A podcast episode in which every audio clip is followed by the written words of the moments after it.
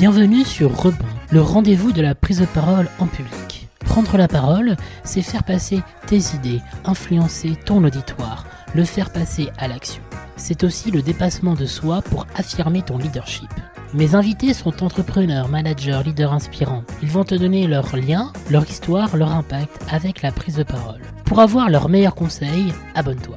Tu veux avoir confiance en ta parole pour engager ton public? Je te propose un accompagnement individualisé et adapté à tes enjeux et objectifs. Avec moi, tu découvriras les secrets de l'art oratoire. Tu pourras les appliquer instantanément au service de ta performance. Ton auditoire deviendra tes alliés et acteurs de tes interventions. Bonjour à tous et à toutes.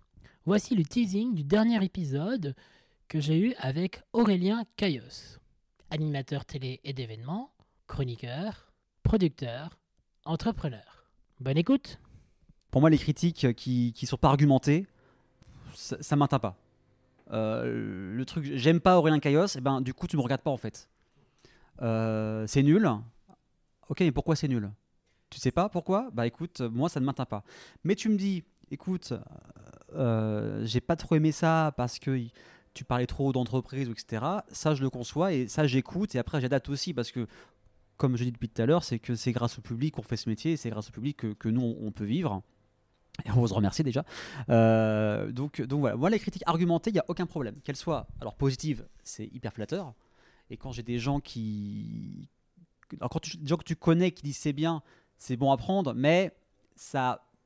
Pour moi, ça a plus d'importance quand c'est quelqu'un qui ne te connaît pas et qui te dit euh, bah, j'adore ce que vous faites, euh, il y a ça, j'aime beaucoup et tout. Ou là, le mec me connaît pas, donc il n'y a pas ce, ce côté euh, affectif. émotionnel. Émotionnel, tu vois. et quand c'est négatif, et, eh ben, et que c'est argumenté, il n'y a aucun problème. Ok, alors pourquoi Moi, je dis, ok, tu me dis que tu n'as pas aimé. Pourquoi tu, tu n'as pas aimé? Je t'écoute, j'en prends note. Et après, je vais retravailler la forme et le fond pour que, voilà, pour que ce soit modifié. Exemple tout bête, ma mère m'envoie un débrief tous les, tous les vendredis à 8h30 pour me dire si ça j'ai aimé, ça non. Alors elle, à elle je l'ai pas aimé. Lui ça a été. Tu vois, mais ma mère est, très franche du collier et, me dit les choses, que je sois son fils ou pas. Elle me dit, moi ça j'ai bien aimé, ça un peu moins. Euh, donc voilà, je sais que ma mère argumente. Même si ma mère... C'est la madrée quoi. C'est la madrée. Il y a déjà de l'importance, mais en plus, ma mère c'est pas, t'étais très bien, point. C'était j'ai bien aimé parce que. C'est la différence, et c'est aussi parce que je le dis, euh, c'est pas la rhétorique ou prise de parole, c'est la différence entre une opinion, je pense ça, mm. ok.